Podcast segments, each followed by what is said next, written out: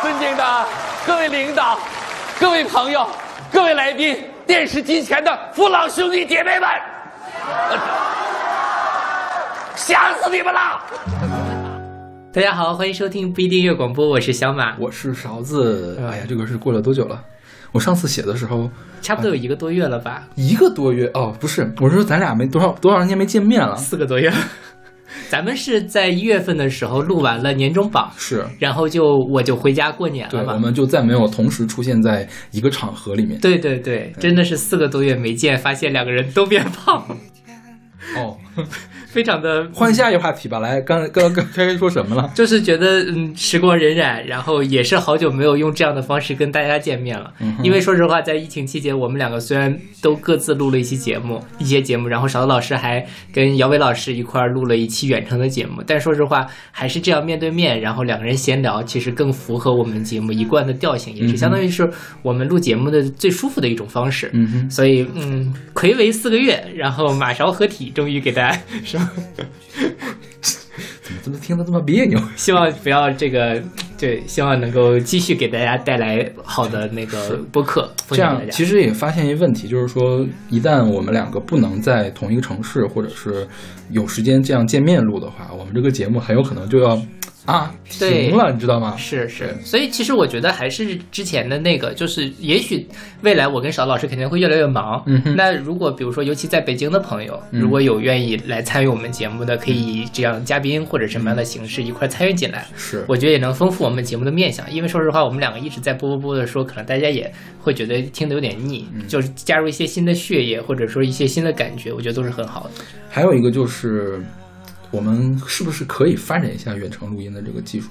就是剪的时候太麻烦，是吗？是因为远程录音跟其实我们现场录音的那种感觉是不一样的，因为它会有一个时间差的关系，像不不会像我们现在这样经常的去打岔。那这样的话，如果呃，因为我之前也听一些别的播客，其实很多播客都是远程录音，但是人家都是嘉宾说了一大段，发表了一个很长的观点，然后再去这样进行交流，形式上可能还要再摸索一下。因为这个疫情的时候也是比较闲嘛，我听了特别特别多的播客，因为我很久不听别人的播客了，嗯哼尤其不听音乐播客，我现在不听音乐播客，然后就是呃，听的是大内密谈呀，还是日坛公园？嗯他们之前最开始一块儿的嘛，后来吵架了才分开的。对对对他们。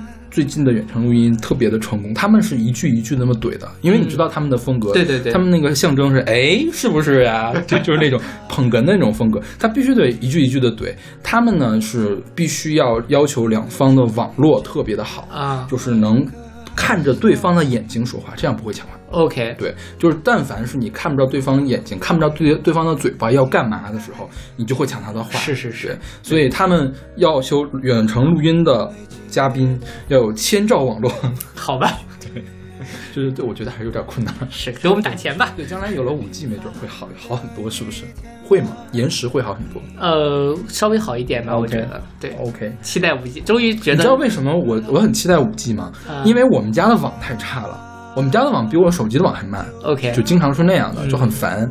对，将来有了五 G，我觉得可能会好很多。就是其实说到这儿，我以前一直不知道大家这么吹五 G 有什么价值，因为嗯就我来说，什么东西是那个互联网，就是或者说宽带解决不了的呢？嗯终于找到了一个五 G 的使用场景。嗯，OK，嗯，对，然后就是这次呃我们就是第一次录节目嘛，嗯也是好久第一次没见 是第一次。对对对，就真的是年后第一次，嗯，就给大家来聊一聊思念，因为说实话，在疫情这段时间，我在北京，哦，不是我在家乡，然后邵老师在北京，其实大家都。有一个就是一个非常态的状态，嗯生活状态，那肯定会有很多思念的东西。是，而且我们就很不要脸的认为大家都很思念我们的节目。我们也很思念大家了，我们是真的很思念大家，不管你们思不思念我们。对 OK，这 收音机前的观众朋友们、听众朋友，OK，不好意思，所以我们就录了用两期的时间跟大家来聊一聊思念这件事情。对，当然了，这个说到思念或者说什么话题，最后都会聊到情歌上面。嗯，那这一次为了切这个，嗯、这长时间，其实我们可能并不是在思念爱情。嗯哼，对，当然，如果谈恋爱的，可能就这种长时间两地分隔会什么，但是对于单身的人来说，可能思念的更多的是，呃，比如说我会思念北京的一草一木，思念北京的这样的，嗯、正常的上班的日子，或者说是思念更就是二零一九年，就是在新冠疫情发生之前那样的平凡的生活。OK，所以我们就先来选了一些这样的歌给大家。然后现在这首歌是毛不易的《平凡的一天》，然后这是他二零一八年的专辑《平凡的一天》的里面的一首作品。嗯哼对，这张这首歌其实呃，之前在如果大家看了那个《相信未来》的那个一眼的话，毛不易就唱的这首歌。OK，哦我看那个那天我没看是吧？你看了？那是周天晚上吗？对，周天晚上你说了，你说毛不易这首歌选的特别好，哦，我记得你在群里面还说了这事。对我当时这个音乐一起来，就真的是听哭了，你知道吗？嗯就是感觉太久违了。我们当初二零一九年觉得很平常的事情，现在看是那么的可贵。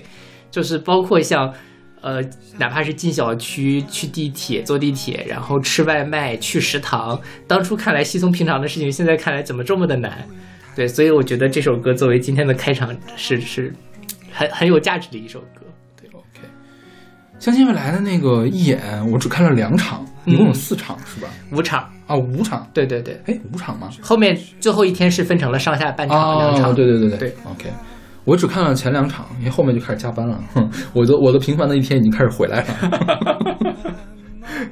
对，这个里面就是因为毛不易是第二场嘛，第二场里面我觉得他跟朴树那个是我觉得无论是选歌也好，演唱也好，最最好，非常切这个题目，就是对对，朴树那个是我看我看到两场里面嗯最好的一首歌。是的，是的，怪不得他把它放到第一首去。对呀、就又切题，然后你又能感受到这个当初我们觉得才华已逝的朴树，他的那种闪光的感觉又回来了，嗯所以还挺什么。当然，那个相信未来到后面你也会发现有很多凑凑数的，或者是怎么样的，就是不是特别走心的演出了。但是没办法，就是反正免费看也不好多说什么。OK，然后这首歌其实我觉得特别，我为什么一开始要选这首歌作为思念的开场？它里面有一句歌词：“这是最平凡的一天啊，你也想念吗？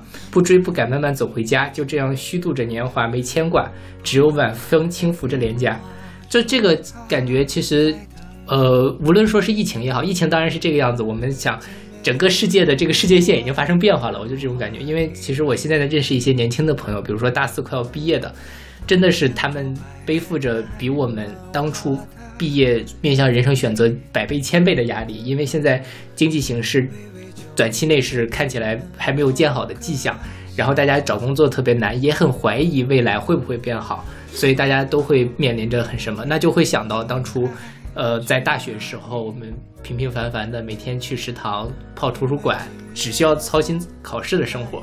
那其实抛开这个疫情之外，我自己也觉得说，因为已经工作了，博士毕业之后再工作，再回到想想当初那那样的一段日子，其实你每天只用面对那一两件事情，那些烦恼还是比较具体的烦恼。但现在你每天一睁开眼睛，事情扑面而来，这种感觉也会觉得当初的那种平凡的一天是美好的一天，哎，对嗯就是完美的一天嘛。平凡的一天就是完美的一天。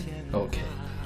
就是我刚才一直忍住了没有打岔，你知道吗？咋了？我特别怕打断小马老师的思路，就是说小马老师刚才提到了一点，特别思念，我知道你要说这句话，因为我刚才一直在憋，你看到了是吧？我看到了，我真的是忍住了没有往下说。是我就是这样善变的小马。嗯、对，小马老师就是在那个什么呃回来回北京之前啊，就说哎呀，我好想回北京呀，这天天工作真是特别的好，然后呢，我也特别想去接着录节目。结果呢，那个五一的五一之前北京解封了是吧？对然后小马老师的老板就开始就是让我回嘛。对，嗯，然后小马老师还还 过来问我，哎，你说我老板这是什么意思呀？我说你老板就五个意思，呃就五个字儿，赶快滚回来。对，然后我还不相信，我不相信，我我还要在家待着。这事儿其实也很微妙，就是，呃，因为说实话，在家里，尤其是在我们家小城那个地方，你是挺无聊的，不像在北京，你偶尔还可以下个馆子，有朋友可以见，每天就是跟我爸妈大眼大眼瞪小眼儿那种感觉。但是呢，真的要走，一方面其实我心里有点失落，是他我老板给我发信息很突然，当时我妈刚刚买好了几斤牛肉，准备给我补一补蛋白质，结果我老板突然告诉我，你几天之内就要回北京，然后我跟我爸妈都很失落，就它是一个突然间的过程，突然间从这个一百多天的三口之家的生活，重新又变回了十年这十年间我们的这样的两地分隔的这个状态，很不适应。另外一方面也是真的觉得，呃，在家里跟父母建立起，就是因为就有这么长时间，你可以跟父母建立起来那种羁绊的感觉。就说实话，因为之前一直是十十多年间一直都是飘在外面嘛，在北京上学，最多在家也就待一个月，寒假撑死了。本科的时候，后来肯定更没有这么长时间了。现在再回头重新体会这样一下难得的这个三口之家的家庭生活，就真的觉得是蛮眷恋的。OK，所以这个事情，我为什么回到北京？其实我一开始前几天还是挺崩溃的，你继续，你继续，我不打断你。因为就是一方面北京。在家里只你只需要工作就好了，因为我在家里工作强度其实非常的大，但回到北京之后，你要发现你会发操心很多具体的事情，你要操心今天吃什么，你要操心你这个出入证、小区什么什么乱七八糟的事情你都要管，然后工作效率降低了。另外一方面也是觉得那种有人牵挂，然后有人陪在你身边，有人理解你的那种感觉真好。嗯哼对，所以回到北京其实还是有一点点难过的。，OK 对 OK，因为小马老师是一个很恋家的人，这个是就是跟家其实跟爸妈关系特别好的一个人，就是。这个好的程度，我觉得在我所有认识人里面，他可以排到前几名的这种程度了。所以说，他可以在家待得非常好。嗯，我觉得绝大多数人啊，就不说我们思念平凡的一天，他们更重要的理由可能是真的是为了生存的理由。对对对对，因为你看毛不易在这个平凡的一天里面写的特别的惬意嘛，其实多数人平凡的一天还是赚钱的一天。是的，嗯，像小马老师现在在清华做博后，我现在在中科院的是相当于是个事业单位嘛，嗯，这个就是说说说说白了，我们可以就是挺恬不知耻的说，这只要说这个中国还在，嗯我们就有饭吃。对是这样的。但是我觉得可能对于大部分人，就尤其是在企业工作，或者是尤其是一些很依赖于人和人交流的这种服务业服务业的这些企业的人的话，真的是没有办法，就是安然心安理得的待在家里。对对对对，是每天都非常的焦虑的状态。你像我那个，我们组有一个师妹，她现在在我她她本来要去美国的，但是她现在去不了了，所以她就留我们组在 gap 一段时间，然后等中美就是可以互相通行了之后，她再走。然后她她就在家待到了四月初吧，然后她来北京了。呃，当时她家里面人问她，就其实其实对于他们家里面那个地方。大部分人都是在企业里面工作或者打工或者怎样的，所以看到他没有走，就会很焦虑的问他说，就是他他家的朋友，当然不是他家里人，他的朋友会问他说，哎呀，你这个都这么久了都不去上班，不会没饭吃吗？然后他就会非常开心的说，没关系啊，我事业单位我有我有饭吃呀，对就是我可以不上班拿工资，就是事业单位我们其实是享受了这样一个红利的，就是之前大家总说这个吃这个大锅饭，吃这个铁饭碗。这不好那不好，就是可能在这样一个特殊的时段，反而就相当于是我们得到了这样一点点的红利，对对是吧？这个其实也反映在我刚才说过几个。呃，大学马上要毕业大四的同学，他们现在一一门心思的就是两个字：稳定。嗯哼，因为其实你想，在咱们本科毕业的那个时候，大家觉得哇，这个世界无限可能，所有的事情都在一天比一天的变好。我们那时候终于有了移动互联网，那个时候我们有了呃四 G，有了 3D 打印，然后那个时候整个国家每天都每每年都是以百分之八的速度在一步一步往上的经济的增长。但是，所以那时候很多人选择了创业，那个时候很多人选择了自己去开创一番事业，或者是去一些这个 IT 公司去闯一闯。但是你就看这一两年来，无论是什么九九六、二五幺的这些事儿，还是说，尤其这次疫情很加速了这个过程，就是我们一快速发现了说，我三十五岁之后怎么办？如果有一天我失业了怎么办？所以大家都在想怎么就是我们的阶级矛盾还是在的，是吧？就是或者说，对对对，因为这个事情，毕竟我们的生产资料就是还是不够这个多，然后生产力还是不够发达。这个事情没办法，因为我们的那个毕竟还没有发展发达到那样的程度，所以大家现在都在想稳定，怎么去搞公园儿，怎么去当老师或者怎么样。这就是我觉得是一个时代的，我们肯定是早晚都要面临的一个转弯的过程。嗯但是怎么说呢？这个时候灌鸡汤也没有用。说白了，我其实有时候会给他们讲一讲一些鸡汤，后来觉得真的他们是谁？就是大四的哦，朋友小朋友们真的是听不太进你去。还需要给大四小朋友灌鸡汤呀？就朋友嘛人，脉好广呀！接着说，接着说。啊、就我就是我本来也就大四刚毕业啊，我就十八岁啊，我不是这个意思，你接着说。对，所以这个再回头想，他们也会想念二零二零年之前的那个时候无论是他们自己的青春，他们的那个无忧无虑，还是那个时候我们都经历过的那个欣欣向荣的日子。当然，我相信，如果我们大家一块儿扛过这个时候，新冠疫情如果能在一年之内过去，我们的日子还是会慢慢恢复起来，都会有一个这样这个触底反弹的过程。但是大家这段时间可能真的是要吃一些苦。OK，是。再说回毛不易这首歌啊，我觉得这歌我一直没有意识到，这个就是他那天晚上唱的歌。嗯哼，我觉得呢，这个第一啊，也需要同行陪衬；第二呢，就是毛不易是一个很需要情境去听的一个歌手，就有一些作品，当然他有很旋律特别特别好的那种作品，但是这首歌好像还不是。对对对这首歌是一个特别需要情境的一个作品。就是那天晚上看演出的时候，给人的触动很大。但是如果你比如说把它当做一个背景音乐去听的话，它可能就没有那么的扎眼。嗯，是的，是的。但我觉得这首歌其实就像你说的，它在某些特定的情境能够打动到你，而且那种打动是非常在内心深处的深刻的打动。我觉得这个事儿呢，真的是跟相信未来那天的选歌有关系。嗯，就其他的歌都是那种啊，我要往眼睛里面撒胡椒面儿那种感觉，对对对是吧？但这歌就突然一下子非常的清新脱俗。嗯是是是，是，哎，你这就是当年啊，我在北航，我们大一的时候有那种优秀班集体答辩，嗯其实也就是一个班的人，大家去组织一个社会活动，去干嘛干嘛。那年我们是二零零七年做这个事儿嘛，零八年的时候奥运会，所以说所有参加的人大概有百分之八十的人在说奥运会的事儿。嗯那我们呢？我们其我们这压根儿没有想到可以做奥运会这件事情，你知道吗？我们做了一个叫那个理财有道，就是关注那个大学生平时怎么样花自己的钱嗯这个事情嗯。其实这个当时也是个热点，当时是呃叫什么呃银行给大学生推信用卡，那个时候嗯很多人就因为这个事情背上了债嘛，相当于就是我们就关注的是这个事儿，然后结果我们拿到了全校第一。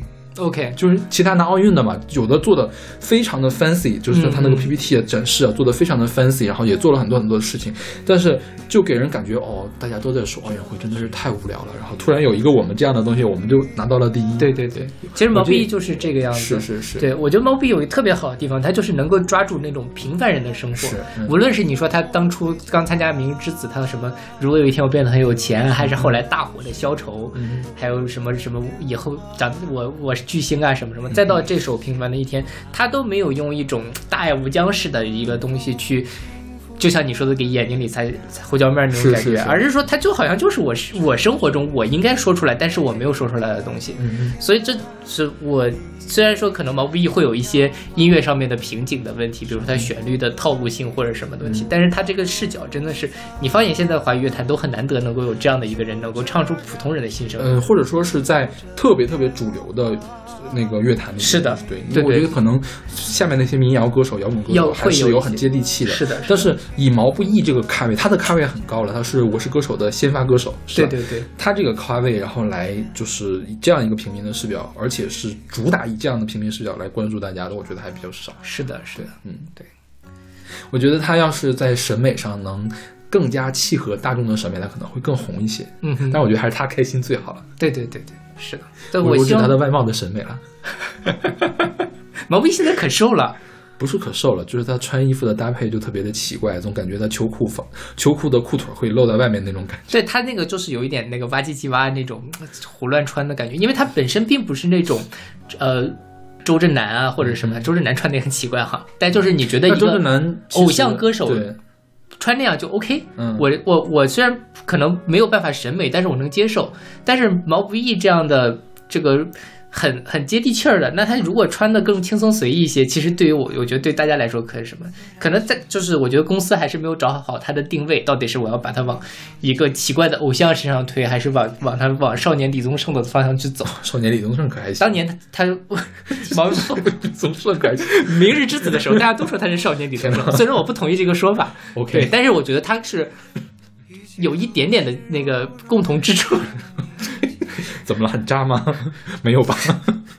对，应该没有是，但我觉得就是毛不易自己，他有无论他你说他外形是什么样，他自己的音乐他还是有他自己的风格，他没有改变，他也没有说哪天就要去唱 rap 去唱电音这样的东西，嗯，呃，想但想是要能唱好也行啊、对对对。就别唱那半拉咔叽的，不要为了去唱一个 rap 对去唱，那就很很糟糕了。对对对，嗯。是。OK，那我们就来听这首毛不易的《平凡的一天》，希望这个世界赶快恢复它应有的平凡。嗯哼，每个早晨七点半就自然醒，风铃响起，又是一天，云很轻，晒好的衣服味道很安心。一切都是柔软又宁静，每个路口花都开在阳光里，小店门前传来好听的恋曲，不用太久就能走到目的地。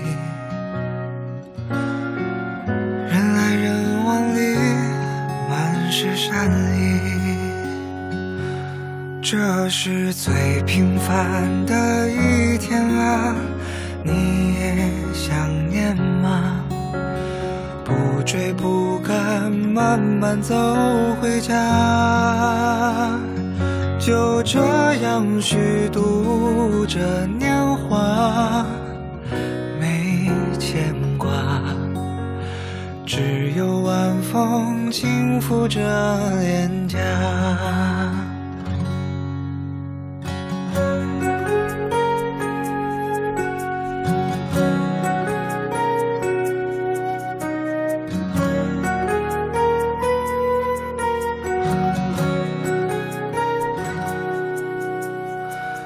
日落之前，斜阳融在小河里。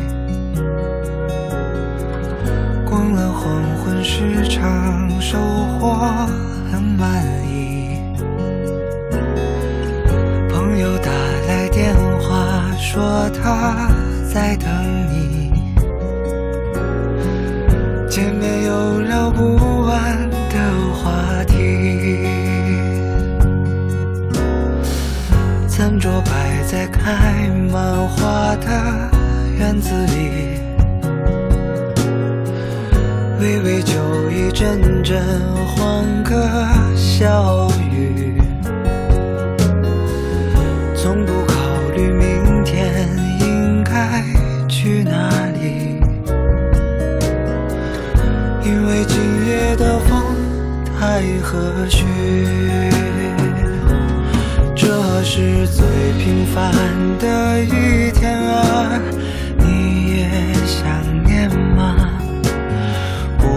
不敢，慢慢走回家，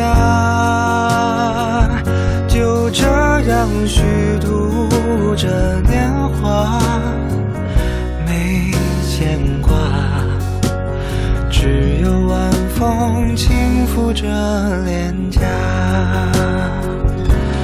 这是最完美的一天啊，你也想要？可以不那么复杂，就这样虚度着年华，没牵挂，只有晚风轻拂着脸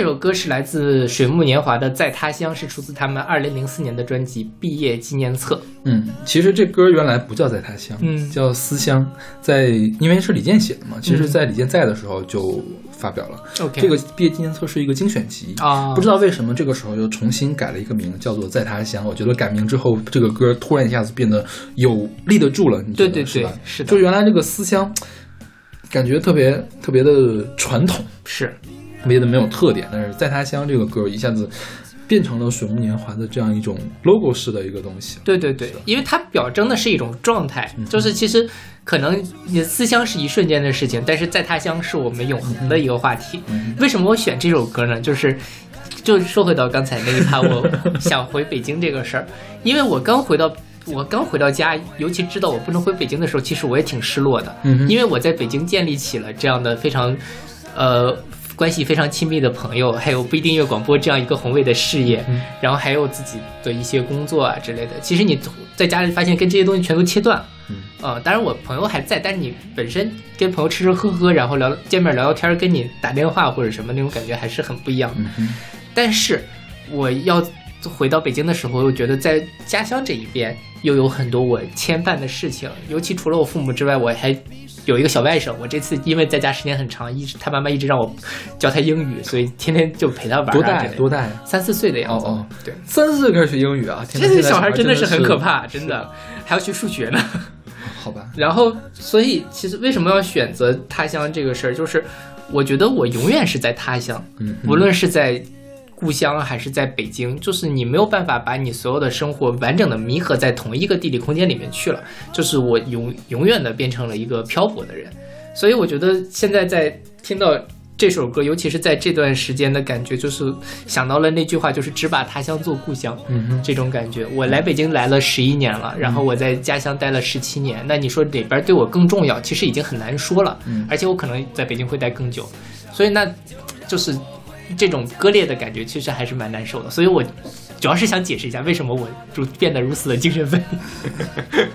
你说这种就是永远在他乡的话，我觉得我比你更加的符合这样一个状况，因为我是在黑龙江长大，但是我们家现在搬到洛阳，对，所以我回家呢也不是回我真正的故乡，对，而且我将来可能很少有机会回到我真正的故乡，嗯所以我才是那个真正的一直在他乡的一个人。是的，是的，所以今天没有回洛阳呢，除了不能跟我爸见面，吃不了我爸做的东西之外呢，其实也还好。嗯啊，对，就是洛阳没有什么特别值得我思念的就是你东西，只有你对故你对洛阳没有那么深的感情，或者就基本上没有什么感情了 OK 就是没有感情了。就洛阳跟赤峰可能对我的感情是一样的，就是对于比如说你黑龙江的那个家乡，对你来说是是是的，是吧？对？对对，因为我从小没有在洛阳见过，我没有见过洛阳的四季，我至今没有看过牡丹花长什么样，牡丹花开长什么样，我没有见过的。OK，对，所以洛阳对我来说就是一个，就是我爸爸现在的居住地而已，嗯。就是没有其他的含义了。明白对。对。就说到这个对故乡的羁绊，其实因为我们家是赤峰下面的一个小县城，嗯之前就觉得哇，这小县城好破，嗯，然后也没有什么，就是反正东北的县城都都长差不多长那样吧。我们那边又没有什么工业，然后经济也不是很发达。这次回家，因为实在闲得无聊，我爸妈天天说：“哎呀，你不要工作了，我们出去溜达溜达吧。”尤其我爸闲不住，他就他们俩在家，因为他们俩都是老师，不上班嘛。憋得比我还惨，因为我有工作要做，他们俩又没有事情做，然后就在那里 说出去玩，出去就玩一玩。然后我们就逛了一些我们家附近的一些名胜古迹，嗯哼，还有包括像是一些当初在嗯轻工业，因为我们现在曾经是有轻工业的一些这个的工业遗址吧，现在基本上已经什么都没有了。对家乡会有一个重新的认识，就是你能够明白为什么我的父辈、我的啊、姥姥姥爷、我的父母，他们在这样一个环境中生长成了现在的这个样子，而我又是如何的潜移默化的被这样的一个环境所影响。虽然我在过去的二十多年，我对这样的环境是浑然不觉的，对，所以这个其实还是挺挺难得的一次重新发现我自己根源以及我跟这片土地的联系的过程。因为之前就觉得没有什么关系，它毫无特色。但是其实你会发现，每一个地方都有它自己的那个非常核心的东西，它是一直在影响着你的。只要你在那个地方待上足够长的时间 OK。那这么说来，其实我们家是很有特色的一个地方。啊、是啊，因为我们其实是在边境，而且呢是当年开发北大荒的时候的人过去，是一个外省人聚集的地方，相当于是、对我们我是很有特色的一个，因为我爷爷奶奶说河南话，姥姥也说湖南话，我爸我妈我爸我妈说东北话，然后我说很标准的普通话。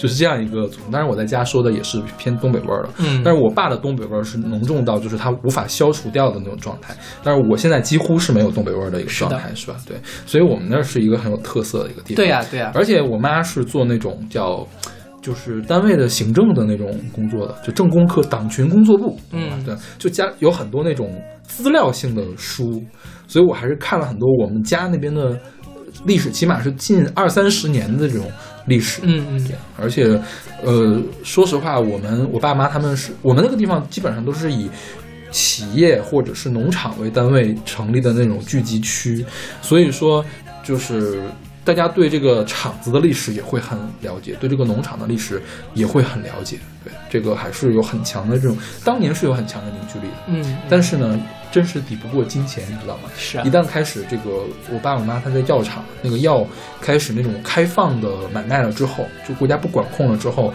第一批富起来的人就是出去做销售员儿，然后就走掉了。然后就是整个东北也是越来越的越来越凋敝嘛，相当于对是那样一个状态。是。所以你觉得，就像比如说，你应该相相当于你的籍贯并不是黑龙江，但是你在黑龙江长大的，我的籍贯一直都不是黑龙江，是。因为籍贯是爷爷的爷爷爷爷出生的地方。对你爷爷也不在黑龙江出生，你父亲也不在黑龙江出生。我我父亲在黑龙江出生。OK，啊，对，那你哦，那你其实你家相当于是已经在那边一阵子了，是吧？你爷爷这一边，对我跟爷爷过去的，给你讲一下我们家的悠久历史。呃，当年抗美援朝，我爷爷差点参加，因为他生病了没没去成。然后呢，病好了之后呢，王震已经带着这个人回来了，带着抗美援朝的兵回来之后，就去开发北大荒。嗯后来王震又带着那帮兵去开发开发了那个新疆嘛，对石河子就是他们生产建设兵团就是这样。之前黑龙江也有生产建设兵团，然后就是王震带来的这些人。然后王震还在我们那儿做了一个大学，叫黑龙江省八一农垦大学，王震是第一任校长。所以我们那个地方旁边是一个大学，我爸我妈呢是一个药厂，然后呢，我姥姥姥爷的单位呢是一个医院，是一个部队转业的一个医院。我姥姥姥爷也是抗美援朝当过兵的人，嗯然后。然后这个医院呢分出来了，这个医院的试剂科变成了我们的药厂，然后医院又分出来一个叫呃中专卫校。对我们那儿呢，虽然是一个小镇，但是是一个特别特别繁荣的地方。当年，嗯嗯，对，对，有大学的小镇能有几个呢？是吧？是是，对。是，然后那个以至于当年我们的那个火车站是个三等站呀，嗯还是二等站，就是很高级别的一个站，因为三等站可能是个三等站，三个大站，就是当年没有特快啊，只有普快的时候，普快车是在我们那儿停的，嗯嗯啊，对，但是现在药厂倒闭了，中专搬到了哈尔滨，大学搬到了大庆，这个镇又没落下去了。我我在家闲的无聊，我还查了一下你们这个 那个八一农垦大学以及你们那个市的历史，OK 就其实还是蛮有意思的。就是我觉得大家如果有机会的话，当然可能大家现在慢慢都回到工作岗位上，就在过年可以去想，尤其是这种小地方的，其实还是有很多故事可以去发掘的。嗯，对，这个其实就是他他们真正的这个环境，真正把我们富裕成了现在这个样子，嗯对吧？就我们那个镇，其实还可以再往前追。那个医院的旧址，医院现在搬到市里去了，嗯在镇上嘛。医院的旧址当年是日本军的一个营部，啊那个中间有一棵大榆树是日本人种的，九十年代的时候还有日本人回来看的，OK，啊，所以我们那个地方是很有历史的一个地方。我们家那也是，然后中国中华人民共和国的第一个民航啊、不，第一个航空学校在我们市。哇，那很屌啊！对，就是当时空军嘛，就啊啊因为东北很厉害嘛，对对对对东北的工业很厉害嘛，是的是的所以那片都都还挺厉害的。对，那我们有，但是我们我们市至今就是我们那个县级市没有没有飞机场的，啊、然后我们那个地级市鸡西市的飞机场大概也是我上了大学之后，还是上了上了研究生之后才修的，OK，对，一直没有飞机场，有飞机学校，但是但是早就没有了。OK 就是但是第一个飞机学校是建在那儿的。明白了。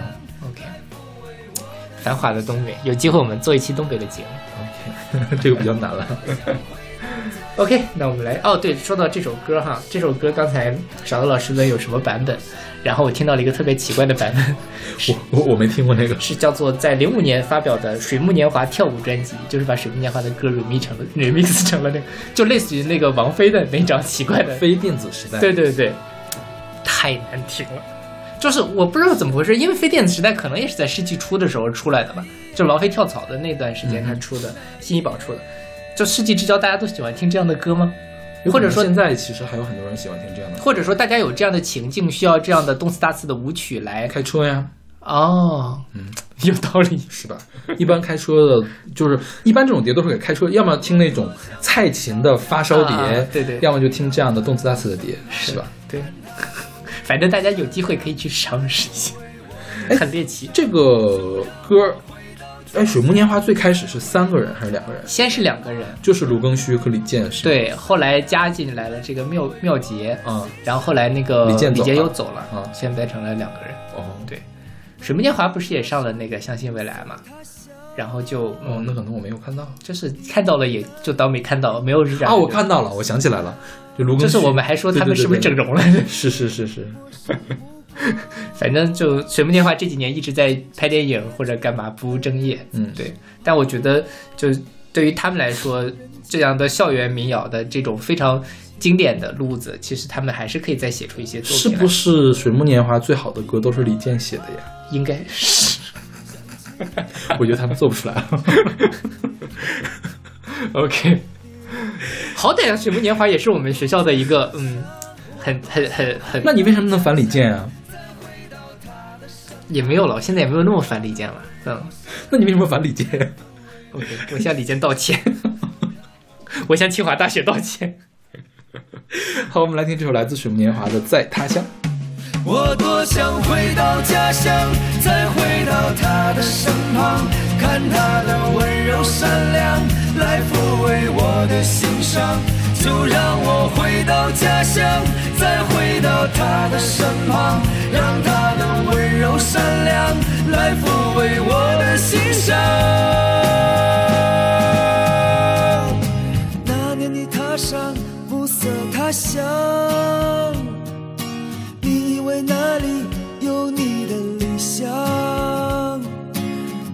着周围陌生目光，清晨醒来却没人在身旁。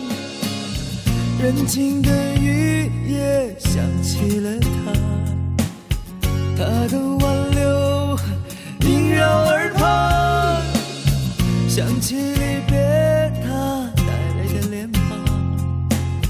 你忍不出声响。我多想回到家乡，再回到他的身旁，看他的温柔善良来抚慰我的心伤。就让我回到家乡，再回到他的身旁，让他的温柔善良来抚慰我的心伤。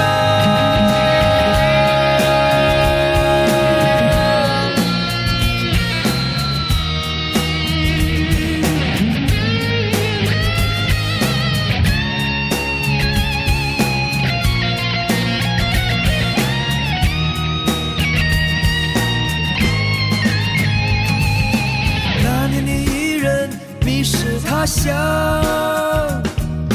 你想到未来还不见模样，你看着那些冷漠目光，不知道这条路还有多长。人静的雨夜想起了他，他的挽留萦绕耳旁，想起你忍不住的哭出声响。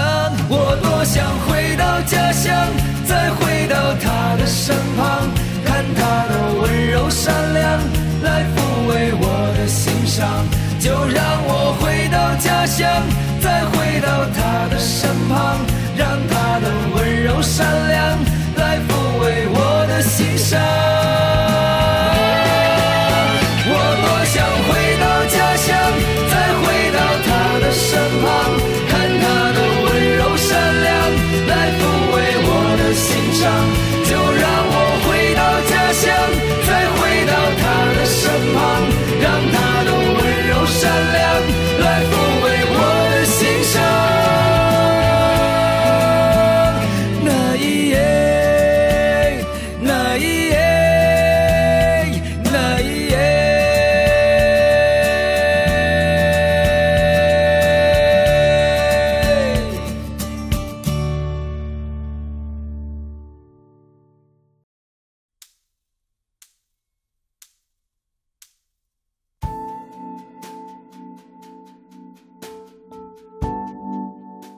现在这首歌是来自黄绮珊的《思念》，是出自她二零一五年的专辑《小霞》。嗯哼，对她当时这发这张专辑名字就叫小霞对吧？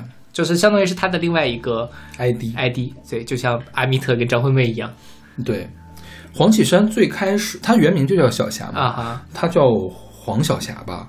然后她跟那个涂慧源做专辑的时候。也叫黄小霞，嗯然后是跟涂慧源做那个叫什么呀？躲在音乐背后面的人吧，就是连脸都没有出现，就是一个剪影嘛，在台湾发的。后来是黄绮珊，后来是小霞，现在好像又叫回黄绮珊。OK，他可能现在就是两种不同的，就类似于张惠妹一样，用不同的 ID 去做不同的类型的音乐吧。嗯哼，嗯，是，但他小霞好像就出了这么一张，是对，因为他去年那张专辑，你不还是给我听了一下吗？就是那个翻唱的。我觉得翻唱那张还可以了，嗯对。但是前年那张不好听，前年那张摇滚的，OK，嗯，前年那张我都没有听了。我去听了一下，就是觉得他想做很多，但是没做成，嗯。相当于是，嗯，这张小霞当初好像还是进了我们的年终榜的吧？是的，对因为我特别喜欢，是，但当时说实话，因为我最早对黄绮珊的印象并不是很好，就是啊啊那种样子，嗯。呃，但这张专辑其实你。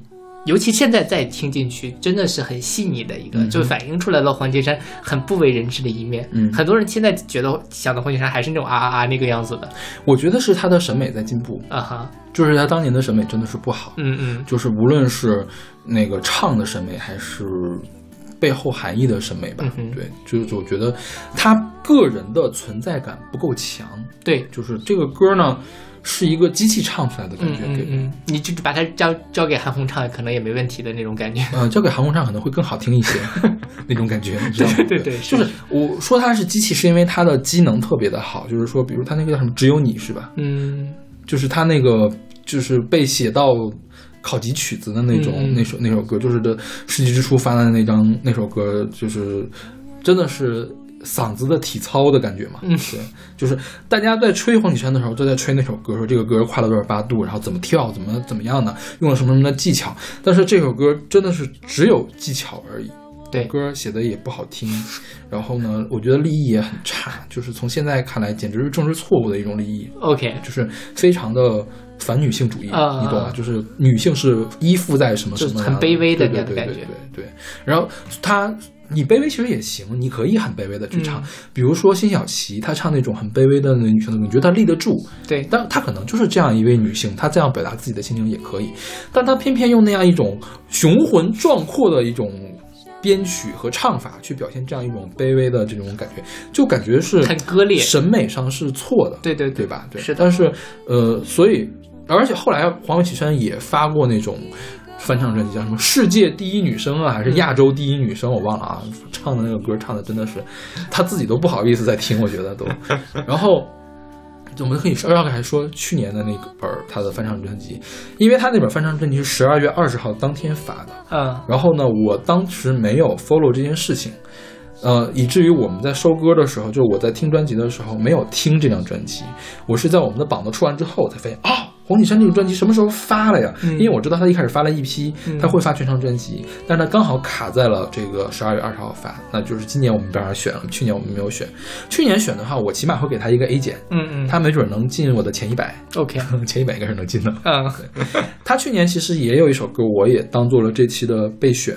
他是翻唱那个 Five Hundred Miles 是吧？对对对啊，是的，是五百里是吧？嗯啊，他是把那个五百里给中文化了。是啊，虽然那个歌词呢有一点点迷，就是有点见仁见智的那种感觉，是吧？但是他也是反映思乡的那种感觉的嘛。然后还找了好多的歌迷说我是哪哪哪哪哪谁，我是哪哪哪的谁。然后他说，最后黄绮珊说我是来自重庆的。小霞，然后什么怎么怎么说了一段话，然后开始唱那个歌。嗯，我不管他歌词写的迷不迷，我觉得黄绮珊唱这种很温柔、很细腻，只要他肯收下来，他就能唱得很好。是的，是的，他的情感是很到位的。对对对，嗯，所以说他这本《小霞》这张专辑，呃，无论是词和曲都很到位，然后再加上他唱的也很到位，就，我觉得这个应该是黄绮珊的一个巅峰之作了。是的，这后面还没有再超越这张专辑的一个作品。对对对对是，因为当时他请的是秦思峰嘛，秦思峰是一个做器乐的一个人，然后他嗯也做制作人嘛，他给他，我觉得他做的东西，无论是他自己的东西，还给黄绮珊做的东西，都是很淡然的，就是很就跟黄跟你印象中的黄绮珊不一样。是是是，你就是我觉得你的印象中黄绮珊也是一个大喇叭，对，就你感觉他是一个全功率输出的一个大喇叭，是就但是一旦到小霞，她骤然一下收住了，对你就会觉得真棒。而且这你这大喇叭特别形象，就是你看见街上那种大喇叭，那个窝窝头那种，就是你打开了之后，你发现里面传出来的是邓丽君的那种缱绻的感觉，或者是就反正是很温柔的那样的一个感觉，这个反差就特太大了。是，但其实可能黄绮珊本身就拥有这样的特性，只是她当时没有之前没有开发出自己这样一种特性，对对对，没有开发出这个或，者是说，她可能是陷入了一种误区，就像大部分的听众们的误区是一样的，就是高级是好，嗯嗯快即是好，对对，炫技就是好。对对对。当然，炫技也可以很好，但并不是炫技的就是好的。是的，啊，我觉得黄绮珊那个《只有你》是在炫技上走火入魔的一首一首作品，实在是太走火入魔了。对然后说到这首歌啊，这首歌叫《思念》，其实它也就是思念家乡嘛。是对，它讲的是一个非常细腻的一个，它就嗯在描述家乡的景物。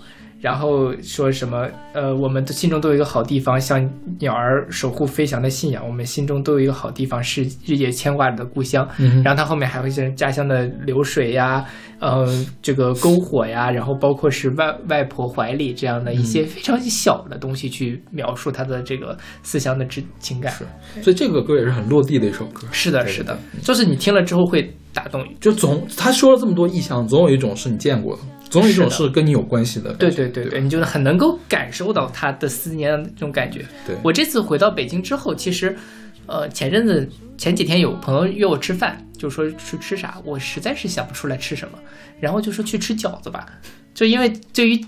饺子，因为你也是东北的嘛，就是我们吃饺子是一件非常隆重的，也是代表着一种，我觉得也是我家乡的跟家乡的一种连接的方式。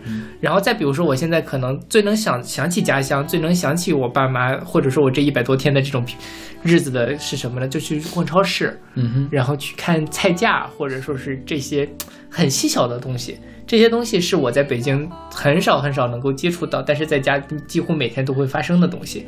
那而不是说我去想念一个空的一个很大很宏伟，但是里面没有内容的家乡这两个字。嗯，对，所以这种感觉，他就黄绮珊就完全把它给唱出来了。嗯，这我绕开一点说啊，就是你比如说你去逛逛超市嘛，我觉得就是因为咱们俩属于那种衣食无忧的，就是不用担心这个生计的人嘛，所以说我觉得对我来说这段时间反而并没有多大的苦痛苦，是轻松了很多的。嗯，因为有很多工作不是你必须要像现在这样做的，就是要没日没夜的那种做的，就会有很多空下来的时间。就直到大概现在是五月份吧，到四月中旬的时候还比较闲，就是没有现在这么忙。所以从一月的一月底一直到四月中间，我每天可以跟我爸视频一个多小时。嗯，对嗯，如果说我下午要去买菜呢，我就一边开着视频，然后一边给我爸看，哎，这个菜多少多少钱，你们那儿多少多少钱，就是这样一种，这种就是虽然没有一块儿出去买菜，但是我们还是一块儿买菜了。对对对对这种这样一种感觉，很日常的一种感觉。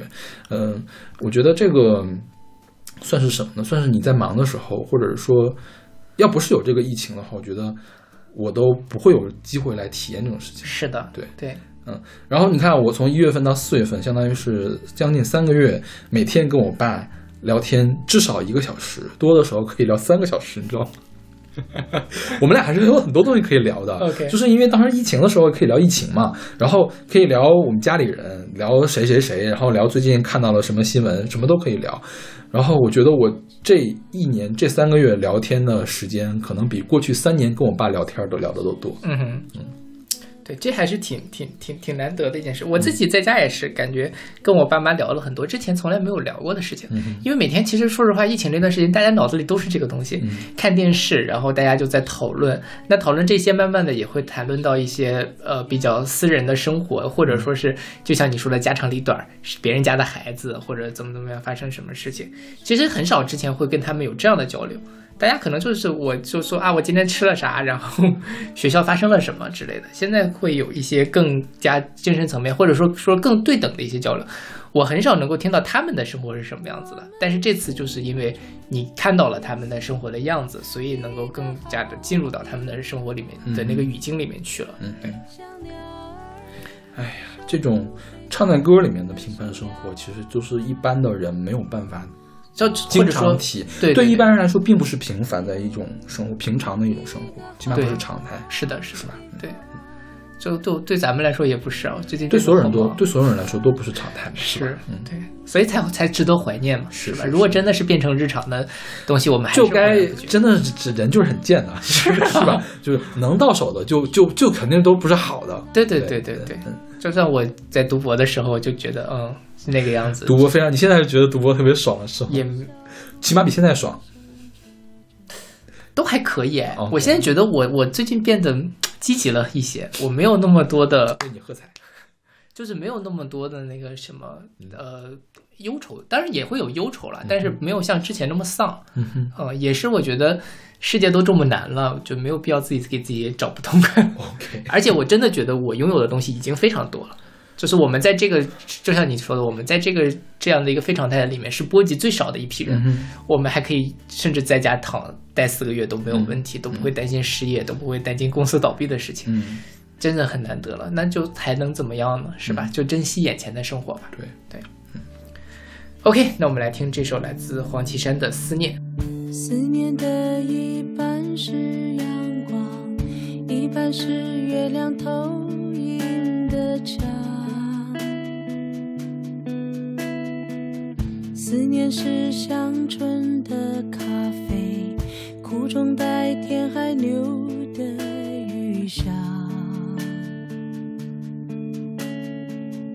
思念的一半是海洋，一半是游子漂泊的沙。思念是雕刻的时光，是那外破坏你的梦想。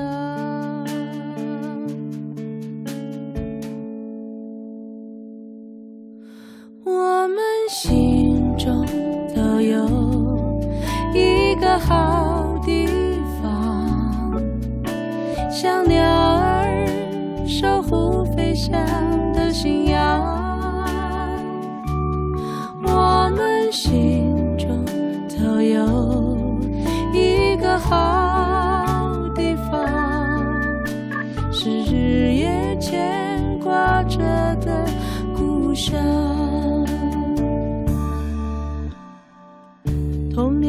那条潺潺溪水，是否还依然那样的美？踏着小路，深深折着，转弯那处于人的篝火。晨雪染白苍翠枝头，窗花坠知道我的乡愁。屋檐下滴水的冰锥，梳着马尾的邻家小妹。我们心中都有一个好地方，像鸟护飞翔的信仰。我们心中都有一个好地方，是日夜牵挂着的故乡。我们心中都有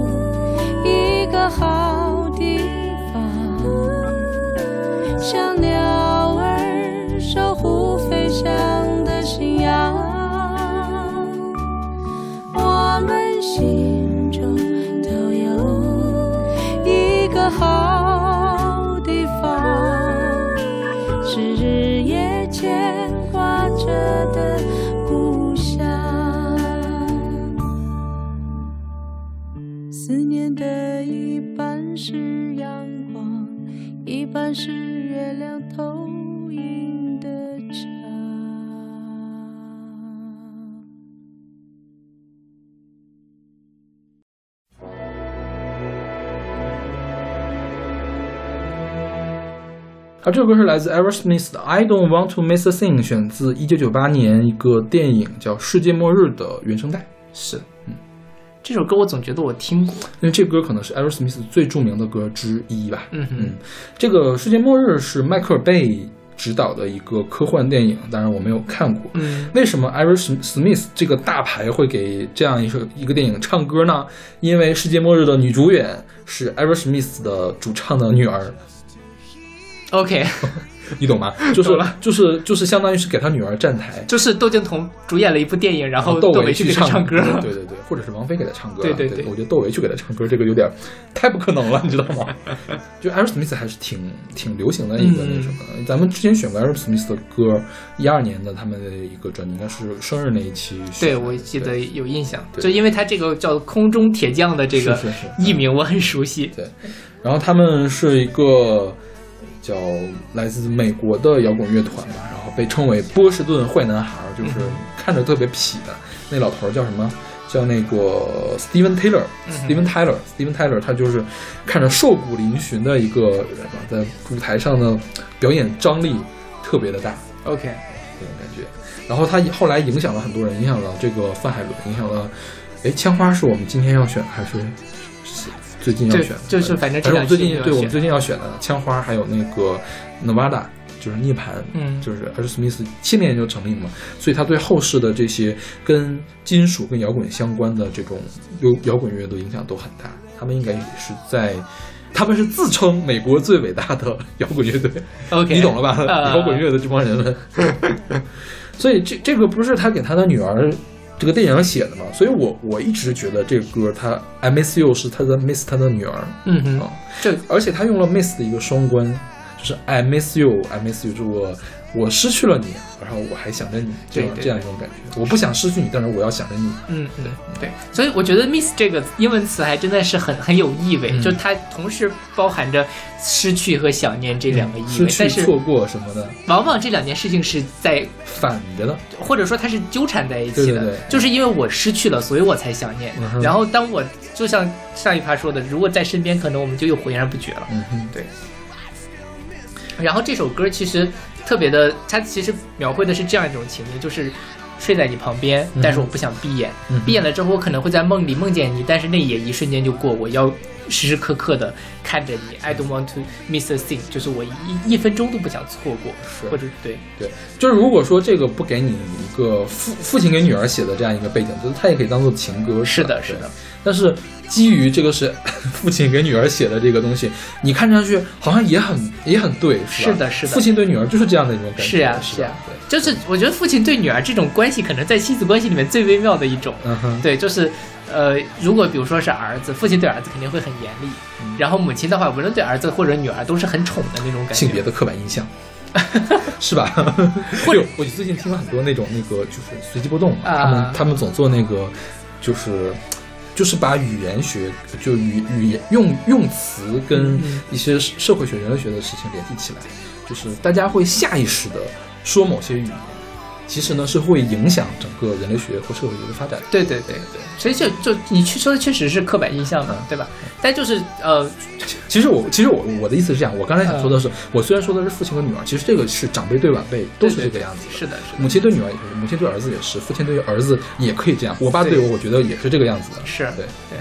我前两天看那个《向往的生活》，我没有看那个什么，向往的生活是啥？就是一个湖南台的综艺节目，呃，你给我简单介绍一下。我没有慢慢综艺，何炅和黄磊给别人做饭吃啊，。做饭吃。对对对，就是去一个村儿里，但大家唠嗑，明星们唠嗑那种事儿，但不重要。这个我没有看，因为没时间，就在微博上看了一个 cut，就是就郭麒麟，郭德纲的儿子就是说以后生儿生孩子一定不要生女儿，因为特别舍不得她出嫁。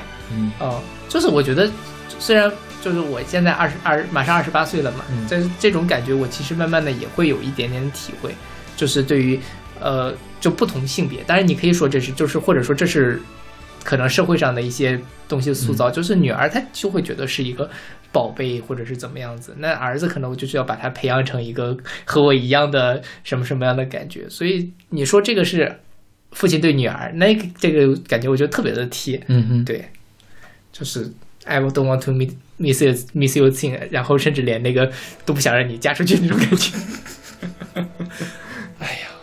其实我不是特别能感受嗯子女舍呃父母舍不得子女的一种感觉，嗯，因为可能还是没有孩子，对对对，所以感受不到。我真我真的是没有办，我可以理解这件事情，但是我没有办法有产生共鸣、共情，我没有办法共情这件事情。嗯嗯嗯对，我以前也没有，我就觉得说我自己你最近开始有这个共情了？是那个我不是说我有小外甥了吗？那个小外甥三岁，因为是这样，你变了，是的，这事儿我记得我之前也是 说过很多次什么什么的，是呀，对，就大家你居，然比我先对这件事情产生了共情。我的人设就是一个善变的男人，对善变的小马，呃，这是有小外甥，因为小外甥他。呃，他家里人其实对他比较惯着，就稍微有一点点溺爱，所以习惯不是所以你是个严厉的叔叔，严厉的舅舅是？对对对，然后他就跑到，就是他妈妈就带他家来我们，带着他来我们家住了半个月。嗯，我爸我妈把我培养成这样，我们三个的性格非常的一致，都是非常严厉、铁面无私那种感觉。你爸你妈也是体面无私的那种感觉吗？是的，所以我被调教成了这样一副很乖巧的样子嘛。哦，啊，我当年我我我上大学之前真的很乖巧，我从来没有跟我父母顶过嘴，从来没有吵过架，然后怎么怎么样。然后，呃，包括他是我小外甥来我们家也是，就是你会对他很好，但是不会有那种溺爱对你要什么我就给什么的那种感觉。所以跟他相处了半个月，我就觉得挺舍不得他的。我就还蛮想让他在我们家多住一段时间，虽然其实有的时候真的挺烦人的，因为你整个生活节奏都被打乱了。所以这个时候，因为我觉得这事儿可能跟你养个宠物或者什么那种感觉其实挺像的，OK，就是你当你 建立了一种，你是觉得这个比喻很奇怪是吗？不是，我在我还是在想，你居然先对这件事情产生了共情。就是真的是你可能之前你就会觉得很抗拒，或者说你没有办法想象，但是你真的是，尤其我觉得我小外甥跟我还挺挺挺挺合得来的，嗯哼他比较怕我，然后但他他跟你比较合得来，就会又会，其实他就是那种有点淘气，但是对人又很亲的那种。嗯当你们产生这种情感的互动的时候，那种感觉真的是，嗯，还蛮令人那个，呃，感。所以你会养猫吗？暂时还不会，嗯 除非有一个人，我觉得除非有人把一只猫非要塞在我家里，否则我不会养猫了。OK，啊、但 反正谁知道呢？没准半年之后，我我我在小马老师家录节目的时候，就会多出来一只猫，是不是？应应，我觉得半年之内应该不会，立此存照。立个 flag 是吧？对对对，，flag 是用来拔的，没关系。是，嗯好，OK，那我们来听这首来自 Aerosmith 的《I Don't Want to Miss Your Thing》。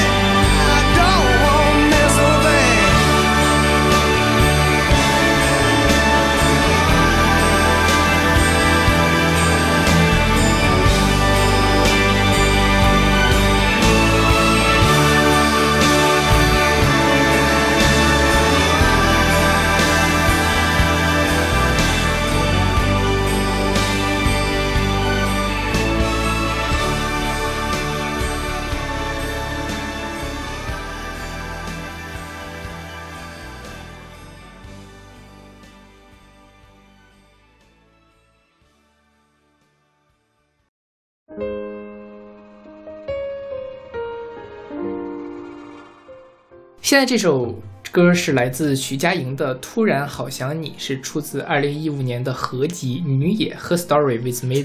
嗯哼，对，这张专辑是一帮女歌手来翻唱五月天的歌。嗯哼，对，其中呃比较大家比较熟悉可能是林忆莲翻唱《盛夏光年》，因为后来她在歌手上也演唱过是那个。嗯然后这首歌其实徐佳莹后来也在歌手上唱过，就是这个突然好像你也是徐佳莹在歌手里面比较爆款的一首歌了。，OK，对，嗯这首歌其实，在当年，嗯，怎么说呢？这歌是一个命嘛，就是迷音嘛，呃，最怕空气突然安静呀，对对就出自这里嘛，是不是？是的，是的，对。但是就是我，因为年轻时候也是五月天的粉丝，嗯，所以这首歌对我来说还是挺挺熟悉的一首。它是原是后天生的诗里面的，对对对，零七年左右的一个歌曲了。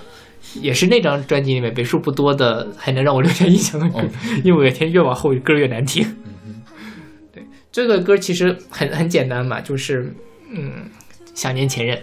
对，然后五月天唱的呢，就会是那种男生的感觉，但徐佳莹本身这种，就像之前我们也讨论过很多次，徐佳莹语感很好，她能唱出那种小女生的那种哀而不伤的感觉，嗯就是那种啊，我好心痛，但是我还爱着你，怎么办？我突然好想你，那又怎么样呢？就是默默的在黑暗流眼泪那种感觉。嗯，对，还所以这个版本是邵老师特别选了这个版本，对吧？对，嗯，因为你选的是五月天那版本，是我选的，我说我说你挑一个吧，你挑哪个都行。对，这我觉得确实这首歌跟五月天本身原版会很不一样。嗯呃，五月天那个版本可能五月天的原版我觉得他可能描述的情景是不一样的。嗯嗯，五月天那个描描述的情景是什么样的呢？五月天这种感觉就是我突然间就是就是那种很硬汉的那情景不对是吧？或者说我好几年都没有想起你了，突然想起你的时候，唰的几下眼泪就下来那种感觉。但这个徐佳莹这个版本可能是一个非常我觉得这个徐佳莹演的感觉是一个更更会在日常中发生的一个是的是的情景，就是什么呢？就是说，比如说，呃，徐佳莹别徐佳莹了，就是唱歌的人跟另外一个人分手了三个月。啊，这段时间，OK，好，我终于把这段给翻篇儿翻过去了。对但是呢，这个时候，假如但凡有一个人来问，因为我我可能分可能分手的时候不会跟每一个人的解释嗯为什么在一起那么久了就分手了呀，这个前因后果不会来解释的。然后可能过了三个月，就会有人开始啊，你是不是已经翻篇了？咱们可以聊这事儿了吧？但是一旦聊呢，还是。对啊，最怕朋友突然的关心，然后还是会突然好想你。就徐佳莹说的是这样一个对情景，就很真实的一个情景。是的对。对，但是这两种其实都有体会了，我自己。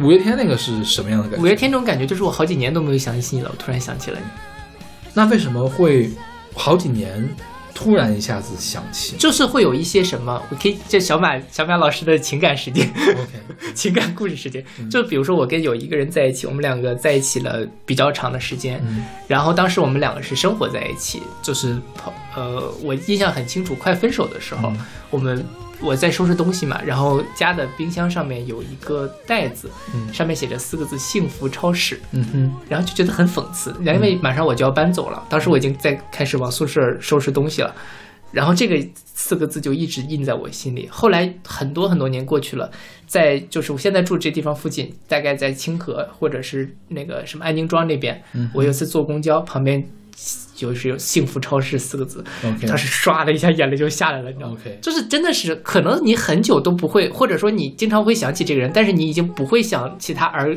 难过了。但是在那个时候，你会发现，哇，无论是幸福超市那个塑料袋子对我，在当时快分手的时候的那个什么，还是幸福超市这四个字本身的隐喻，幸福超市底下还写着两个字入口。嗯 对，就是你走进去就会得到幸福吗？也没有啊，那还是不幸福嘛。尤其那段时间我过得可能也不是特别顺利，在那个时候，就是五月天的那种感觉，哗的一下摇滚的那种感觉出来了，真的是情绪抑制不住的那种感觉。哦，然后像，嗯，所以其实对于我来说，因为可能跟尤其前任分手了之后，因为基本上所有跟我谈恋爱的人，最后都是我提的分手，就很贱啊，我这个人，嗯，然后。就很渣了。是，但所以对于前任的想念，可能并不来自于说你抛弃了我，嗯所以我很想你，我想跟你在一起，而是说那段美好的时光没有了，我想念的是这种感觉，但是我没有想要说要跟你复合或者怎么样，所以说可能跟徐佳莹这个版本会有一些微妙的差别。嗯对，呃，再讲一个事，就是就是这次我去年十二月份的时候去了一次武汉开会，当时我跟我前任快分手了，但还没有分。嗯哼，然后，但其实我心里已经觉得我们那个感情已经走到尽头了。嗯哼，嗯，我们两个其实因为是异地恋嘛，一直最常去的一个地方，可能去了两三两次。他也特别喜欢的城市就是武汉，但是当时我是跟我师弟一块儿去的，我就路过，比如说武汉长江大桥，路过武汉的江滩，路过很多我们两个一起走过的地方，我就觉得哦，那个时候我们两个多甜蜜，但是好像那个爱情已经不在了，嗯或者说好像我知道再过一个月我们就要分手了。那个时候想起的也是突然好想你，但可能想的是我们过去的那段爱情。OK，尤其是我这次在武汉，正好是这个疫情的中心嘛，你每天在电视上都会看到啊，大家会放一些武汉当初很很美好的那个是武汉的樱花呀，武大的那个樱顶啊，包括像东湖之类的，还是会想起那些事情。嗯所以对我来说，所谓的突然好想你，都是在某一些东西的激发之下产生的这样的很扑面而来的汹涌澎湃、停不住的感觉。OK，对嗯，就是我现在突然想到一个事情是什么呢？就是我之前不是翻译过一篇，为什么陈珊妮的歌会在女同性恋的呃群体里面特别特别的受欢迎？很多歌明显它不是在讲女同性恋的事情，但是呢，为什么它可以很受欢迎？就是那个作者，当然他是一个做社会学、做人类学的一个人嘛。他说，流行歌曲有一个特点，就是说什么呢？嗯，你听，你作为一个听歌的人，你未必会去对从整首歌的一个幅度去理解这首歌，因为我听歌可能可能就是只记得住高潮的那几句词，或者是记得住不一定是高潮，反正就是我最喜欢的那一段的词。那一段的词，因为它是诗一样的东西嘛，你给它揪出来，就是你词下的或最最能触动你的东西，或者是最能跟你产生共鸣的那个东西。但其实整首歌，它的从它是有一个，比如说这个突然好想你，它它其实是一个故事的，对它有它的起承转合，它的起承转合可能是一个很很具体很具体的事情。我觉得如果作为一个具体的事情来讲的话，那徐佳莹的演绎是最好的，啊、因为她前面说突然空气安静，突然朋友关心，这个就特别像，就是说我刚刚分手，刚刚要翻篇儿的时候这样的一个状态。但是说如果 OK，我们不看这一段，我们就看他那个副歌五月天副歌那个突然好想你那个地方，那就是小马老师的那样一个状态。我觉得这个是流行歌曲的一个魅力。是是，就是是或者是读诗的一个魅力也在这里你像你要读小说的话，我单独揪出来一段，它什么都不是；我要是看议论文的话，我单独揪出来一段，我叫断章取义。嗯嗯，那歌就不一样，歌的话呢，它是一个整个的一个歌有整个的情感，你每一句呢有每一句的情感，我可以有各种多样化的理解。所以他当时他那个论文，也就是说，为什么陈珊妮她并没有说女同性恋，但是还是可以打动很多的女同性恋的听众，这个是其中的原因的一个，就是不不管什么样的异性恋，可以在他的歌里面找到异性恋共鸣的地方，女同性恋可以在女同性歌里面找到女同性恋可以共鸣的一个地方。我觉得这个是流行音乐的魅力的在这里。是的，是的，嗯，对，所以就像你说，如果我们看文本，这首歌文本，嗯像一开始是你说的那种对很具体的，最怕朋友突然的关心，对，就说实话，我没有这样的个体会，就是反正分手了之后，就是啊，就分了呀，就是反正都是我提的。OK，然后中间这段会什么，但到包括到最后，呃，就是最怕此生已经决心自己过，没有你，却又突然听到你的消息，这种，嗯嗯哼，我其实没有这样的体会。嗯所以这首歌这这句话，他我能够跟他这句话产生共情，但是我听到这首歌的时候，我脑子里留下的不会是这句话，OK，因为说实话，我已经决心。自己过没有你了，那听到你的消息，我还是决心自己过，我不会被你的消息所什么所以可能就是哭一下也就拉倒。OK 嗯小马老师是一个拿得起放得下的谈渣男。拿得起放得下的渣男。OK，好，那我们来听这首来自徐佳莹的《突然好想你》。最怕空气突然安静，最怕朋友突然的关心，最怕回忆突然翻滚绞痛着不平息，最怕突然听到你的消息。想念如果会有声音，不愿那是悲伤的哭泣事到如今终于让自己属于我自己只剩眼泪还骗不过自己。突然好想你你会在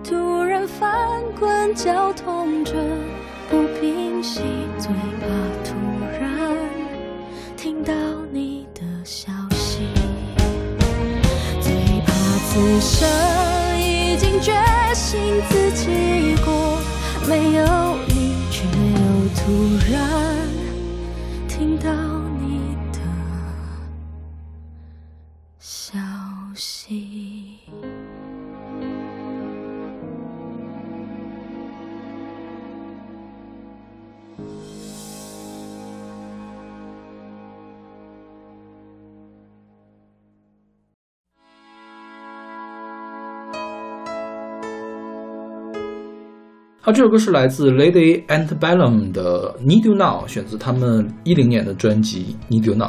是 need you know 还是 need you know？Need Need You Now。OK，就是此时此刻需要你嗯。OK，对，这首歌也是我特别熟悉的歌，就是我因为它很火，对，就可能是它很火很火。豆瓣电台或者哪儿的时候，经常会听到这首歌。歌是一零年的嘛，应该一零年的万年老二，他从来没有拿过榜首，但他在他可能是 Billboard 的史上排名第二时间最长的单曲之一。OK 就就一直对卡在第二，好像第一一直是 Adele，、OK，对 Adele 那个几首歌轮流的第一，他就一直第二那种感觉，嗯。就跟那个 Jonas Style。Jonas Style 也是一直在 B 上 B 榜上排第二，然后第一是 Maroon Five 嘛、啊 m a r o o n Five 被称为抗韩英雄。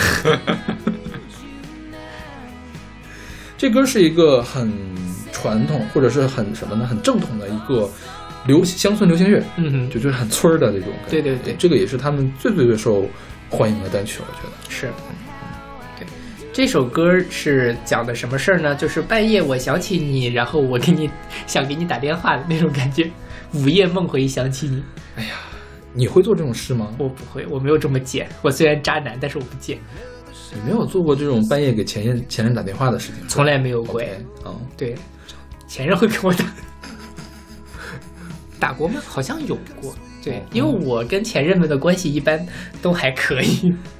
就是分手的时候还能当朋友的那种。对，就是就是算了，今天 KPI 已经到了，就是因为怎么说呢？我觉得，嗯，我自己本身就是因为，比如说像小欧老师跟我也是认识这么多年了，我很少主动的去叨扰别人，嗯哼，尤其是比如说，除非我特别对，就是有的时候可能会就是你找他，但是他不理你了，啊啊啊，是就是因为就 对不起对不起，很很忙，确实是这样。对，但就是我很少会主动的去跟别人开启一段对话，嗯哼，哪怕说是晚上很难受，我想起我前任，最怕突然这个，呃，就是就是你想一下你，我这个这当然这歌说的是我想给他打电话啊，你想一下你给打电话有什么用呢？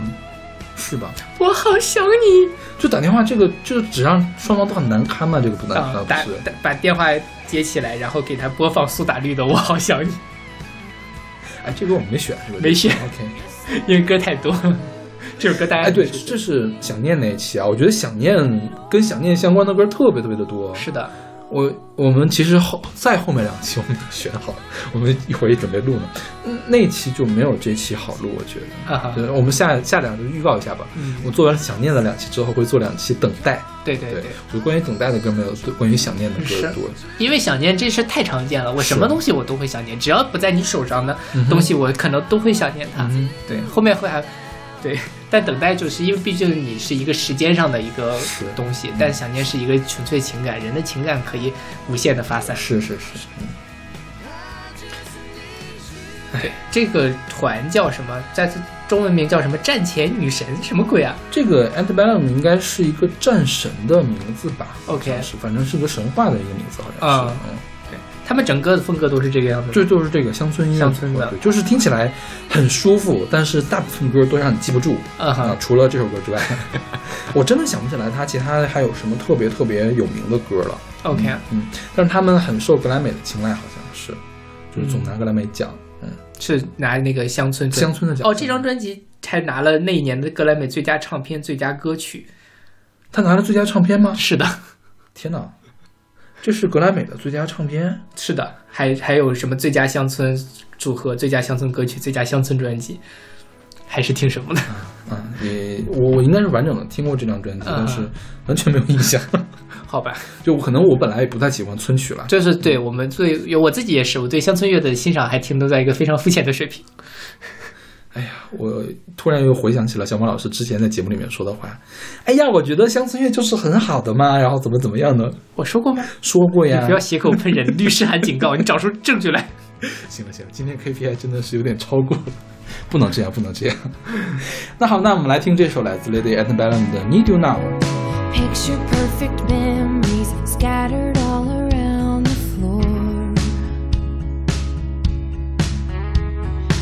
Reaching for the phone, cause I can't fight it anymore. And I wonder if I ever cross your mind. For me, it happens all the time. It's a quarter after one.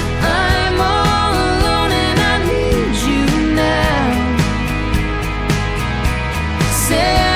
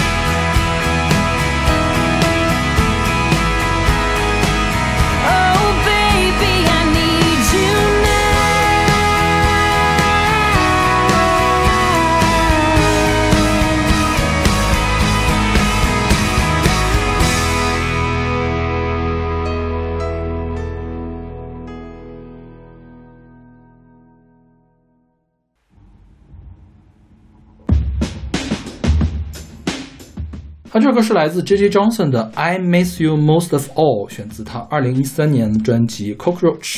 对，这歌我们啊，不是这歌，这个人我们之前介绍过，这张专辑我们也之前说过。是吗？我怎么一点印象都没有？他有首歌叫《东方列车》，我不知道你还有没有印象？火车那一期里面选的他的歌，嗯，东方哦，想起来了，嗯想起来了，对，然后这歌，我们先说这个，再简单介绍这个人吧。这个人是一个瑞典的歌手，然后呢，他会有一些那种吹泡的那种感觉，就是有点迷幻嘛，然后经常用这种电子合成器的东西弄进来。对这首歌，其实这种风格也是很什么，因为他讲的是 I miss you most of all，我是几乎无时不刻的都在想你。他在这里面讲说，哦，我早晨起床的时候，我多么希望你在我身边呀、到了晚上入睡的时候，我还是很想你啊。或者说我沿着河边走，我发现有情侣在那里牵手，哎呀，不行了，我要想，我想想死你了那种感觉。OK，但是它整个后面它有一个非常奇怪的一个合成器的弦乐吧就是弦乐的那种感觉，对对小提琴那种感觉。是是是，就是是让人觉得有一点不安。其实，如果你说把这个东西去掉，它可能会是一个更抒情或者什么样的感觉。但是把这个东西搭起来之后，那个气氛马上又变了。OK，对就是怎么说呢？我不知道你有没有这样的这种感觉，就是我我我理解中，他可能会有一点忐忑，或者说是那种。对，最近是为什么我说这种，我经常有这种感觉呢？就是我最近拿了一个别人的 Apple Watch，嗯哼，然后呢，我发现我心率比别人高，所以我多少大概？我静息心率大概是八九十，稍微动一动嗯我就能到一百二。你也这样？对啊我稍微动一动，可能到不了一百二吧。反正我我心率比较高，这个说明你的身体不好。是是是，嗯那你会有心慌的感觉吗？经常性有的时候心慌会有。我经常性的心慌，我以前以为是我心理的问题，后来我发现可能是我气你气质性的问题。你有做体检一类的东西吗？嗯，我入博后的时候体检倒是没出问题。我准备如果说再观察一段时间，锻炼锻炼，就你等这个疫情过一过就，就去校医院做个心电图什么的。不是就是做那种全套的体检，做一下啊我觉得还是有用的。对对对，就是我听到这首歌的时候，我就会有那种心慌感，就是那种嘟嘟嘟心心脏跳到一百二的感觉，感觉是我在等待着某一个什么事情，虽然我也说不清楚那是什么但总觉得是一个东西可能会降临，可能不会降临。那说 I miss you most of all，其实如果我我的理解放上这么样一个弦乐的一种令人不安的编曲，可能就是在等待着你会不会降临在我的身边的那种感觉。对，所以还挺妙的，我自己觉得。因为你你在说这事儿之前，我从来没有意识到这个它后面的这个弦乐是很怪的哈，因为他的声音特别的美，是的，是的，特别的柔美，对？对对对，就是之前东方快车也是，就是这么柔美的声音，就是让你忘记了这些奇怪的东西。然而今天我们录的时候，估计我那个耳机是真没有插好，我现在完全听不到他的人声，嗯我只能听到后面那个编曲，就是那种呃不和谐的弦乐在滋儿滋儿滋儿那么叫 你知道吗？你这样一说，就特别感觉就特别的明显了。对。一会儿要看一下我到底是不是真的没插好。 OK，那我们来听这首来自 J.J. Johnson 的《I Miss You Most of All》。 I miss you most of all when I wake up in the morning and you're not here by my side when I go to bed at night. That's when I miss you the most.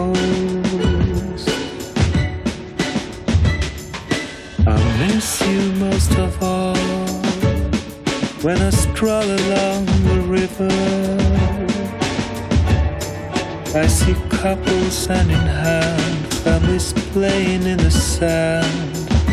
That's when I miss you the most. I say to myself,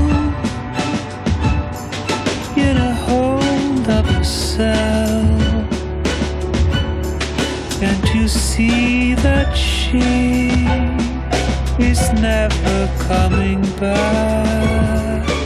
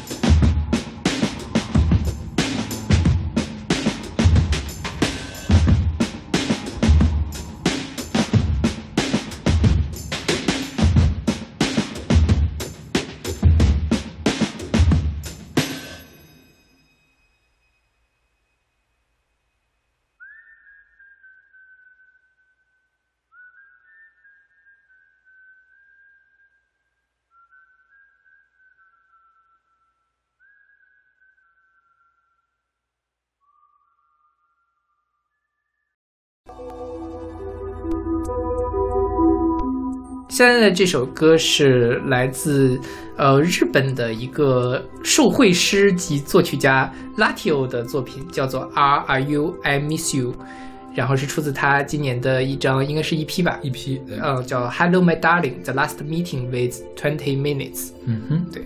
这个歌就比较有意思了。这张专辑都很有意思，嗯。它整个是连贯的。我不知道，我这个已经在群里面分享过了，你你你不会点进那 YouTube 视频里面看，他整首歌用了一个 MV，整张专辑吗？对，就整张专辑用了一个嗯 MV，、同一个 MV，因为它这个这是个概念 EP 嘛，就是说，呃，它是一个什么视角呢？一个废旧的电脑，废旧电脑想想要见之前用过自己的主人最后一面，然后在最后一个会面用了二十分钟，讲的是这样一个事情。OK，嗯，就是一个在角落里面尘封的电脑，等待着主人打开的那样的寂寞的心情。对，它就是它那个呃 MV，就是看着就特别像一个那个 CRT 的那种，嗯嗯就音音机射线那种特别厚的那种显示器，那种对对对电脑，是然后一会儿显示个这个，一会儿显示那个，然后用这样一种电子乐的来描绘的这样一种氛围嘛，相当于是。嗯是，对。那这首歌其实就是那种是啊，你有你什么时候出现，我很想你，就是这个我的使用者，我的主人的这样的一个感觉。嗯因为它是做了一个科幻，相当于是，相当于是把那样一个不可能产生人工智能的一个电脑做了拟人化，对对对，是吧？啊，是，我觉得它这里面背后可以探讨的东西，可能就不光光不不只是这样一种，呃，表面上的这种思念或者是爱情的这样一个关系了。啊当然有可能啊，他也就是想到了这么一个好玩的东西，做这样一个，他做做了一个这样的设定对对他本人并没有仔细的去想后面的东西到底是什么。对，但就是你说在这样的所谓的赛博的世界里面，其实嗯有很多的，尤其你要做什么人工智能啊，干什么，嗯或者说你未必是人工智能，就这事儿其实你可以往两个方向想，一方面是非常有科技的未来的所谓的人工智能，或者嗯所谓的机器智能和人人的智能和机器的智能的差别到底在哪里？就这就是这个。另外一个，其实我这个我就想到了贾宝玉，贾宝玉为什么？对，在《红楼梦》里面，贾宝玉跟林黛玉都是情种嘛，但他们俩就是有一个判词，就是说，呃，林黛玉是情情，她是对那些有情感的东西产生情感，嗯那贾宝玉是情不情，他就会对各种，呃，事物，嗯可能是一些那个就物对物件儿，或者说一个什么。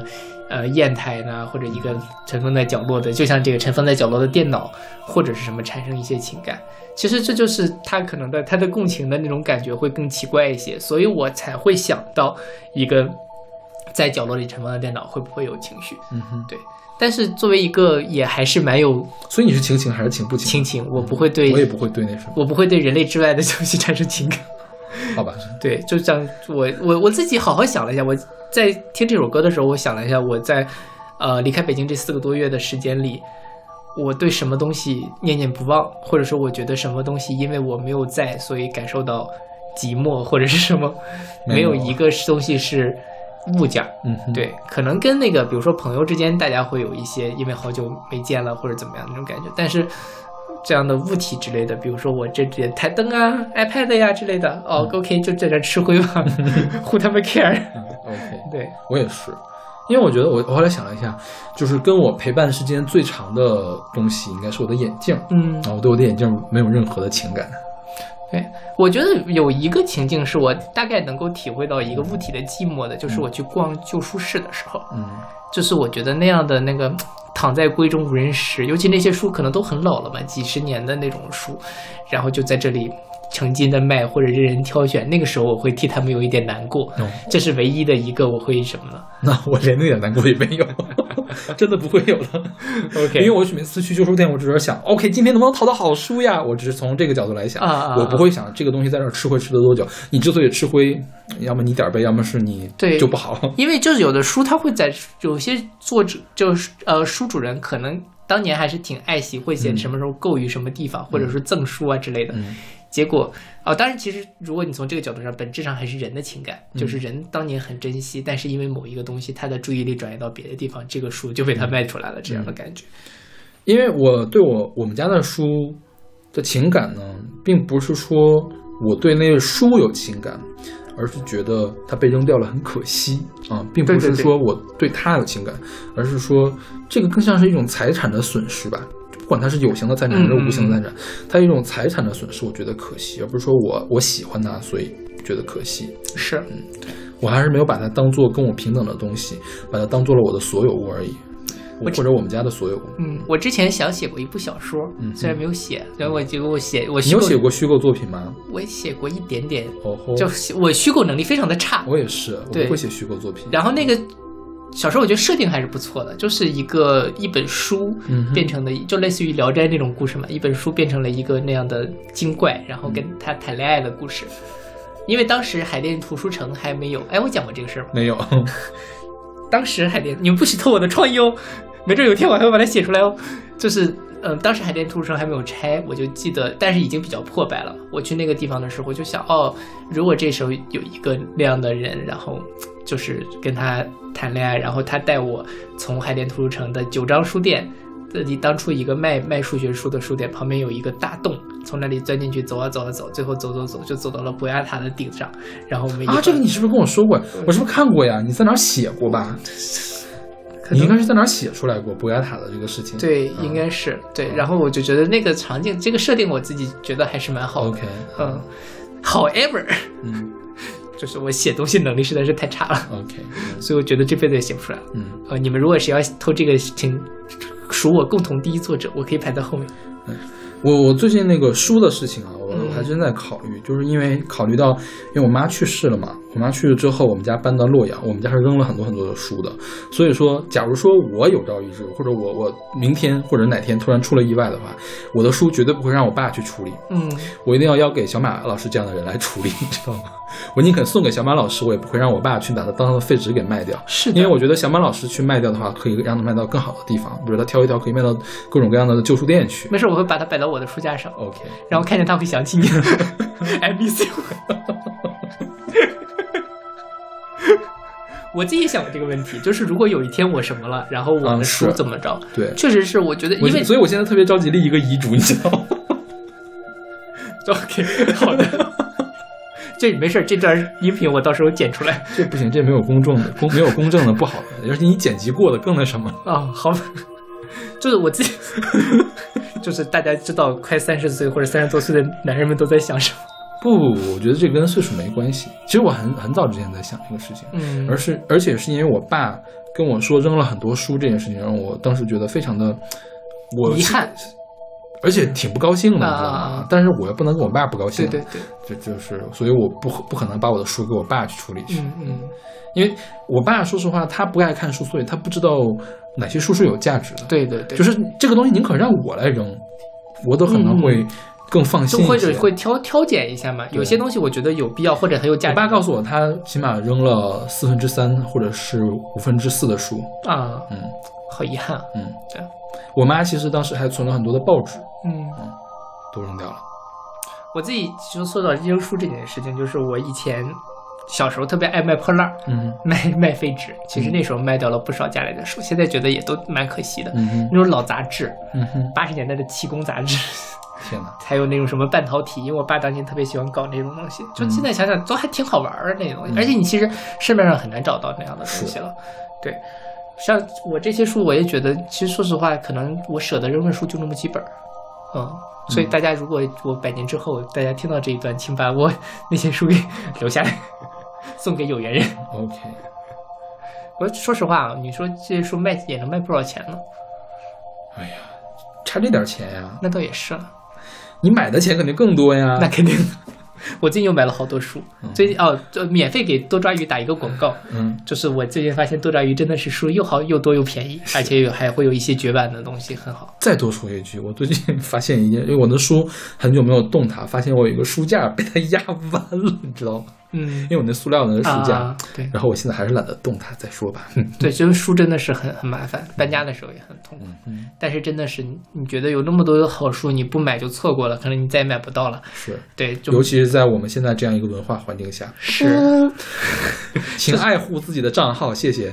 就是我们，我觉得就是说我买书就跟女人买包一样，你买了回来也不一定看，但是买了之后就很满足。嗯呃，我觉得这事儿还挺坦然。是，前阵子看了一个呃微博，就说是你那个买书读了当然好，买书不读你就相当于是这这个为这个出版业和书店业贡献了一份自己的力量，这是这个做功德。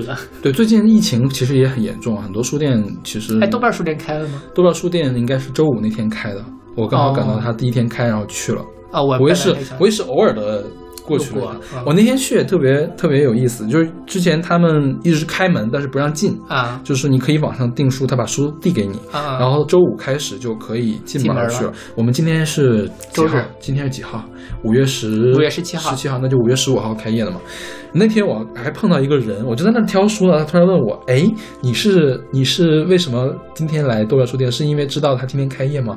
然后我就惊了一下，哦，原来他今天刚开业啊。我仔细再一问啊，那个是个记者，他在采访那个豆瓣书店的那个轻松，嗯嗯，然后就跟他使劲的吹捧豆瓣书店。对，我觉得是挺好。我这次回来，其实真就最近很忙嘛，但是我还真的蛮想去、去去逛一下的。嗯因为我前阵子前前几天去去了一趟三联，三联不是装美术馆那个好了吗装修两年多，终于开业了嘛什。么时候开的呀？大概就去年年底还是今年年初的时候，但因为疫情的关系，它原来是二十四小时嘛，本来也没有说要二十四小时，开到晚上九点，但最近晚上六点就关门了。我去了扑了个空，我非常的不爽。OK，对，还是希望赶紧恢复起来。我跟大家说一下，豆瓣书店并不是豆瓣网的书店，对对对，而是最开始是武大的一个书店，它就叫不，它最早是在北京开的吧最？开始在北京还是在后来在武大开了个分店，但是现在武大的分店没有了。对啊，我没有研究过豆瓣书店的历史。豆瓣书店繁荣的时候，应该开了四五家分店，在全国各地但现在就是正好在我们单位的后面，是就在城府路上。北京城福路，然后著名的万盛书园的斜对面。对，然后的它的对面呢是另外一家很著名的书店——野草书店。嗯对对对，所以就是大家来北京的话，可以去捧捧场，是我觉得还是很好的。嗯，对，豆瓣书店是我来北京零八年来北京逛的第一家书店。豆瓣书店和野草书店都是那种处理卖积压书，是吧？对对对或者是库存书，或者是比如说你你上网亚马逊去订了一本书，你觉得不好，你给退回去了，这种书一般不会再出去卖了，它就变成了库存书。嗯然后豆瓣书店会收集这样的书，然后卖给大家。